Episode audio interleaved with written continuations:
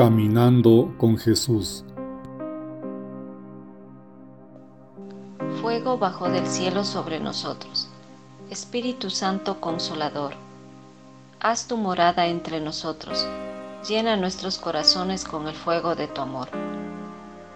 Somos forasteros y peregrinos, somos viajeros sin tierra.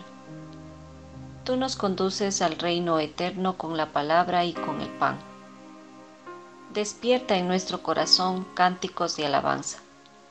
Nosotros cantaremos tus prodigios, todos sus dones y tu amor.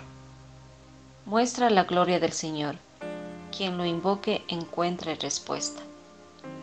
Danos también a nosotros que le esperamos su fe y constancia hasta el reino. Padre y fuente de toda gracia, Hijo resucitado siempre vivo, aliento de vida, Creador único Dios. Gloria a ti.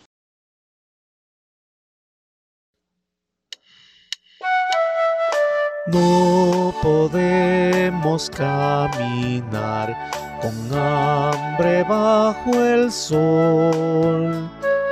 Danos siempre el mismo pan, tu cuerpo y sangre, Señor. Tomamos todos de este pan, el pan de la unidad. En un cuerpo nos unió el Señor por medio del amor. No podemos caminar con hambre bajo el sol. Siempre el mismo pan, tu cuerpo y sangre, Señor.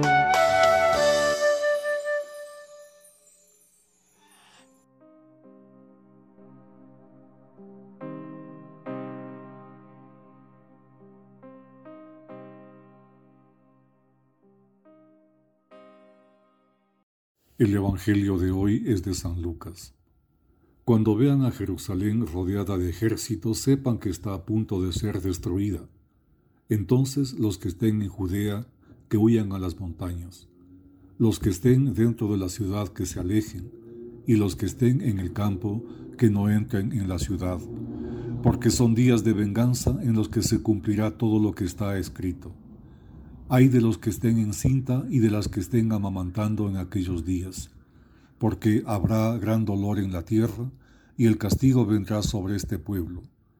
Caerán al filo de la espada e irán cautivos a todas las naciones, y Jerusalén será pisoteada por los paganos hasta que llegue el tiempo señalado. Habrá señales en el sol, en la luna y en las estrellas, y en la tierra la angustia se apoderará de todos los pueblos, asustados por el estruendo del mar y de sus olas. Los hombres se morirán de miedo al ver esa conmoción del universo, pues las fuerzas del cielo se estremecerán violentamente. Entonces verán al Hijo del Hombre venir en una nube con gran poder y gloria. Cuando empiecen a suceder estas cosas, cobren ánimo y levanten la cabeza, porque se acerca su liberación. Nos acercamos a los últimos días del año litúrgico y en las lecturas que se nos proponen prevalecen las páginas apocalípticas del Evangelio de Lucas. El lenguaje apocalíptico que conocemos porque fue muy utilizado por el evangelista Juan estaba muy de moda en la época de Jesús. A través de una serie de imágenes hiperbólicas e imaginativas, los autores querían llamar la atención del lector para abrirlo a una visión particular de la realidad. Entonces Lucas usa este lenguaje para hablar de los últimos tiempos de la plenitud que está por llegar. Su visión es extraordinaria ante el caos de sucesos catastróficos, guerras, hambrunas, inestabilidad política. Lucas invita a sus hermanos a levantar la mirada. El fin del mundo no es una tragedia similar a las películas catastróficas del cine estadounidense, sino la manifestación definitiva de la ternura de Dios por todos los hombres. El mundo no cae en el caos sino en los brazos de un Padre que quiere acoger y salvar a todos. Con esta certeza vivimos operativa y efectivamente en este mundo sin esperar y resignados, pero sin dejarnos llevar por ansiedades inútiles. Sabemos cómo saldrán las cosas. Eres María el amor, eres la luz de mi fe, ese milagro que nace, que crece dentro de mi corazón.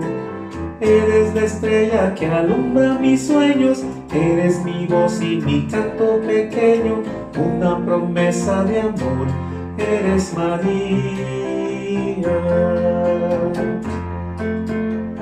Eres tú la esperanza del amanecer, eres tú el camino que nos lleva a Dios, Madre.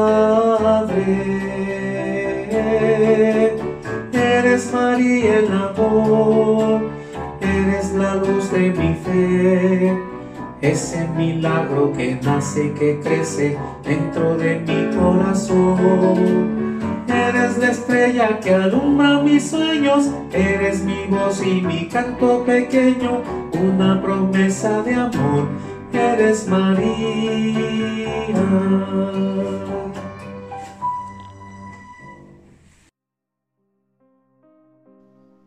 Señor Jesucristo, en las tinieblas de la muerte has hecho la luz. En el abismo de la más profunda soledad habita ahora la poderosa protección de tu amor eterno. En medio de tu encubrimiento podemos cantar ahora el aleluya de los salvados. Concédenos la humilde sencillez de la fe que no se deje engañar cuando tú nos llamas en las horas de oscuridad y de abandono, cuando todo parece problemático.